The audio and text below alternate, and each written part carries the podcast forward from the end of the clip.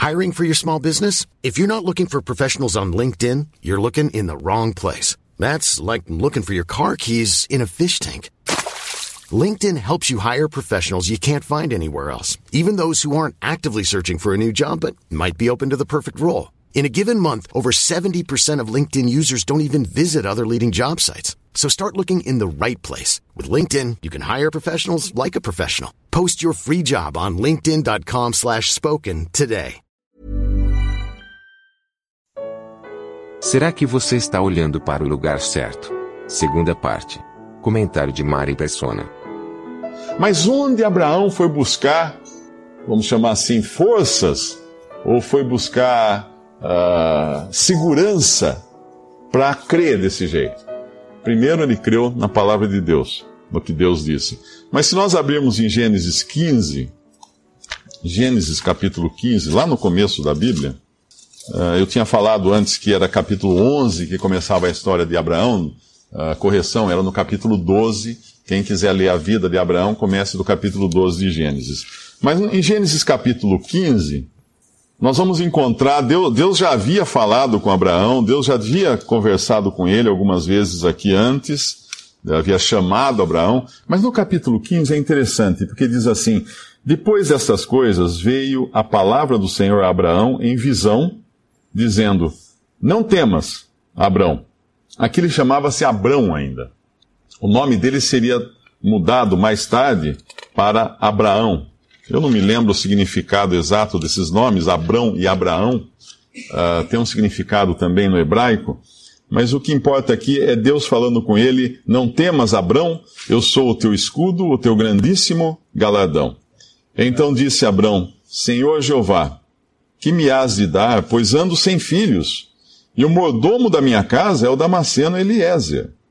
Ele, deixa, ele teria que deixar toda aquela herança, toda a sua riqueza, para o mordomo de sua casa, porque ele não tinha descendência. E para uma pessoa vivendo naquele tempo dos patriarcas, ainda naqueles tempos antigos, a descendência era uma coisa importantíssima, porque era a segurança dele transmitir a sua herança ao longo da, da, da, sua, da sua genealogia. Disse mais Abrão, versículo 3: Eis que me não tens dado semente, e eis que nascido na minha casa será o meu herdeiro. E eis que veio a palavra do Senhor a ele, dizendo: Este não será o teu herdeiro, mas aquele que de tuas entranhas sair, esse será o teu herdeiro. E agora essa é a passagem maravilhosa. Então o levou fora e disse: Olha agora para os céus, e conta as estrelas se as podes contar. E disse-lhe: Assim será a tua semente. E creu ele no Senhor, e foi-lhe imputado isto por justiça. Disse-lhe mais: Eu sou o Senhor que te tirei de Ur dos Caldeus para dar-te a ti esta terra, para herdades. Ele leva Abraão para fora. Provavelmente eles estavam dentro da tenda de Abraão. Ele leva Abraão para fora e diz: Olha agora para os céus. Olha agora para os céus. Uma grande diferença entre um ser humano e um animal é que o animal não olha para o céu. Talvez um macaco na árvore, quando escute uma águia gritando, ele deu uma levantada de pescoço, mas eles são encurvados, né? Os animais geralmente são encurvados. Até a girafa, que é um animal tão alto, ela está sempre procurando comer as coisas que estão na frente, na árvore, ou beber água embaixo. Os animais não olham para cima. E os animais, os quadrúpedes, né, os, uh, a vaca, o boi, o cavalo, eles estão sempre pastando olhando para o capim. O negócio deles é aqui, agora, é o chão. Olha para os céus, Deus fala para Abraão. E eu pergunto para você nessa noite: para onde você está olhando, buscando o seu destino?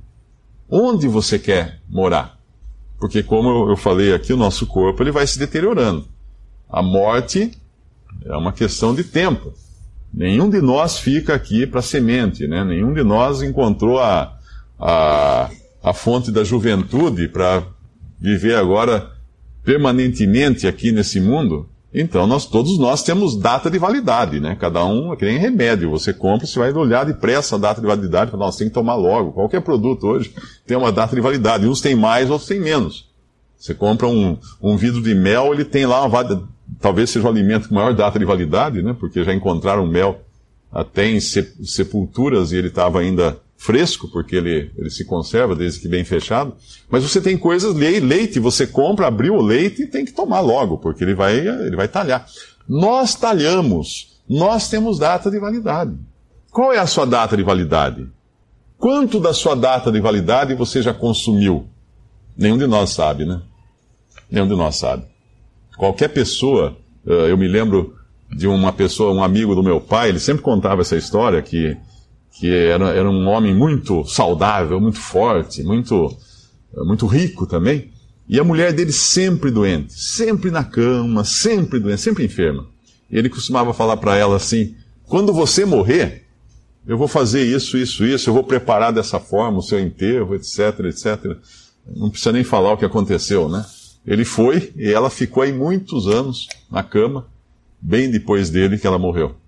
Qual é a sua data de validade? Porque tem a... E o que acontece depois que você vence a data de validade? Um remédio ou um alimento vencido a data de validade, ele é descartado. O grande problema é que nós também temos esse corpo descartado na sepultura, né? vai, vai ser enterrado, mas nós não somos apenas um corpo. Nós somos corpo, alma e espírito. Nós somos um ser tripartido. O nosso corpo é essa parte visível.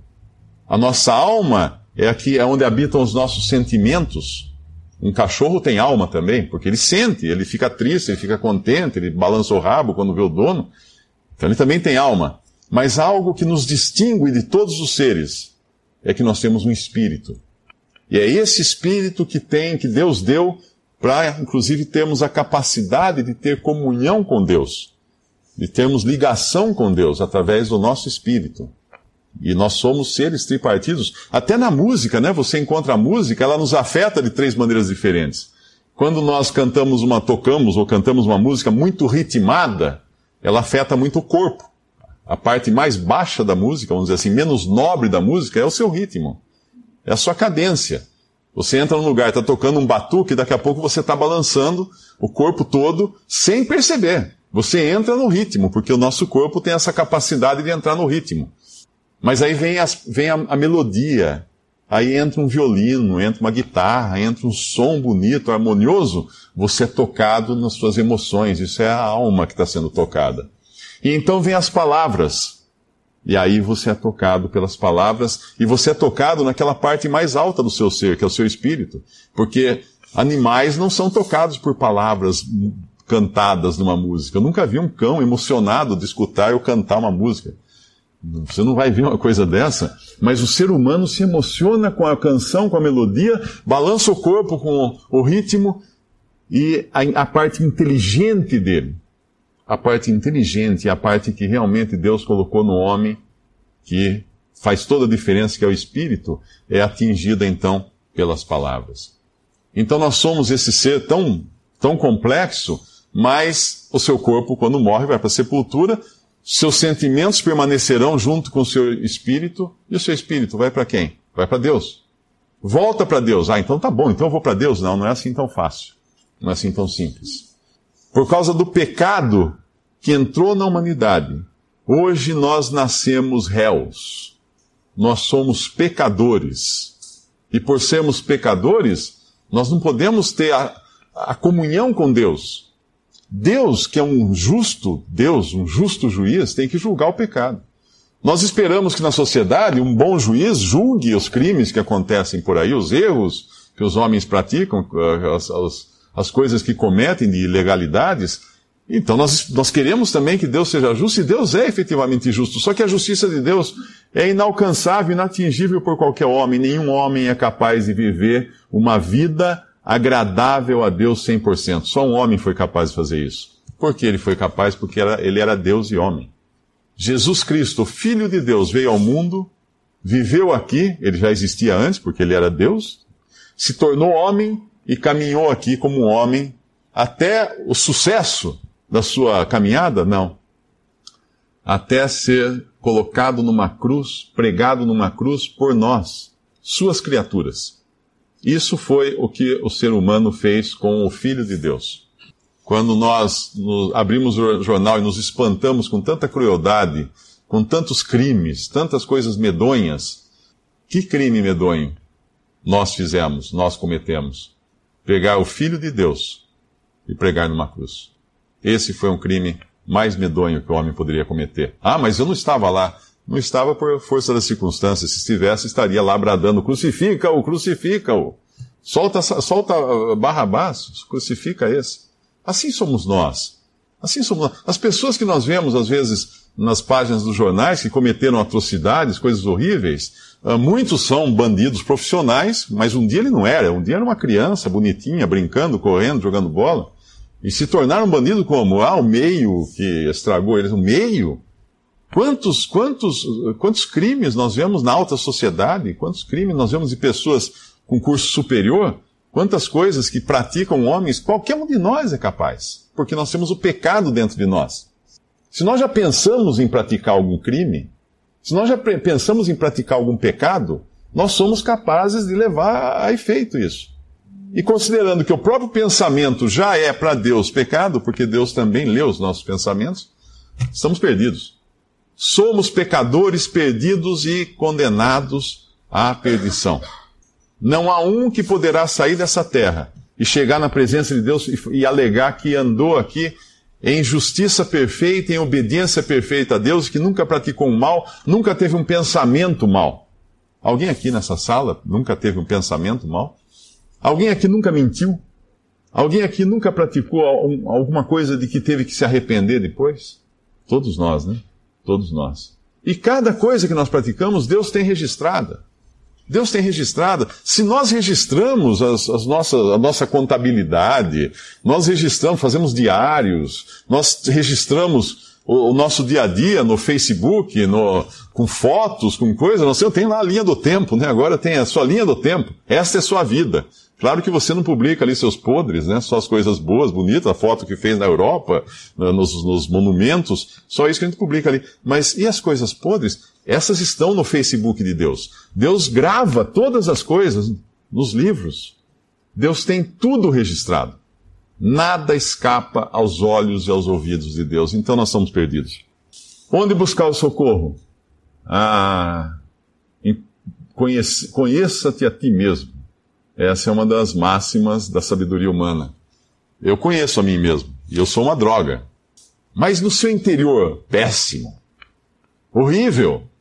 Moisés, um outro servo de Deus, quando ele, Deus o escolheu para ir até Faraó, como um enviado a Faraó, para libertar o povo hebreu que estava, o, o, o povo de Israel que estava escravizado no Egito, Deus deu dois sinais para Moisés cumprir na presença de Faraó a princípio. Depois ele iria dar outros, que eram as pragas né, que viriam, caso Faraó não, não se arrependesse e não deixasse o povo sair. Mas os dois sinais que, que Moisés teria que apresentar diante de Faraó como forma de convencer Faraó e dizer assim: olha, tá vendo? É Deus que está mandando. Um era que Moisés tinha uma vara, um bastão, e ele jogou no chão. Deus falou: joga, joga sua vara no chão. Ele jogou no chão, a vara se transformou numa serpente. Ele tinha que fazer essa, esse sinal na frente de Faraó, e Faraó, obviamente impressionado com isso, poderia deixar o povo embora. Mas tinha um outro sinal. Deus fala para Moisés: enfia a tua mão no teu peito. Ele enfia a mão por dentro da veste, e quando ele tira a mão, a mão está leprosa. A mão está toda leprosa. Aí Deus fala, enfia novamente a mão, ele enfia novamente a mão e tira, ela está limpa. Deus falou, você vai fazer essas duas coisas na frente de Faraó. Quando Moisés chega na frente de Faraó, o que, que Moisés faz? Ele efetivamente pega aquela, aquela vara, aquele bastão, joga no chão, se transforma em cobra. Mas daí os magos de Faraó, usando de poder satânico, provavelmente, também imitam e, e a mão no peito, Moisés? Como é? Não vai mostrar aquele, aquela outra, aquele outro sinal? Nós não gostamos de mostrar. Porque a lepra na Bíblia é um sinal do pecado. A lepra representa o pecado na Bíblia. E o que Deus estava mostrando para Moisés era o seguinte: dentro dele, ele era um pecador, ele estava podre, ele estava leproso. E obviamente ele não queria mostrar isso para ninguém. E nós mantemos as, as aparências, mas por dentro nós somos condenáveis. E onde buscar o recurso, então? Dentro de nós, não, esqueça. Ah, mas fora de nós, é um pastor ali na esquina, ele faz milagres, ele faz coisas incríveis, ele vai me ajudar a ser salvo. É? Ele é igual. Não há um que não peque, a Bíblia fala. Não há um homem que não seja pecador, então não tem recurso nem dentro nem fora. Se eu olhar para o chão eu, como um animal, para essa terra em volta de mim, não vou encontrar, mas eu vou encontrar onde? Levanta os olhos, olha para os céus, Deus disse para Abraão, e conta as estrelas, se as podes contar, é no céu. É lá que eu tenho que olhar, eu tenho que buscar nos céus, na habitação de Deus, o meu recurso, a minha salvação.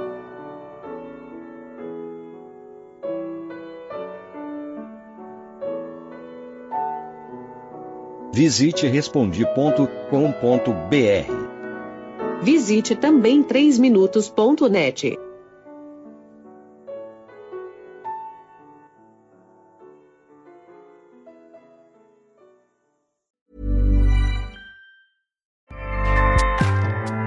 ACAST powers the world's best podcasts. Here's a show that we recommend.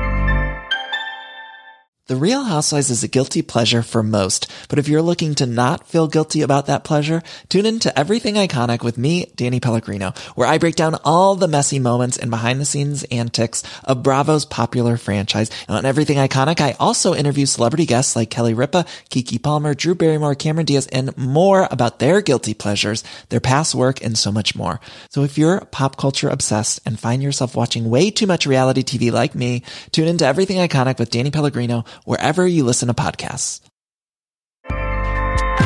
ACAST helps creators launch, grow, and monetize their podcasts everywhere. ACAST.com.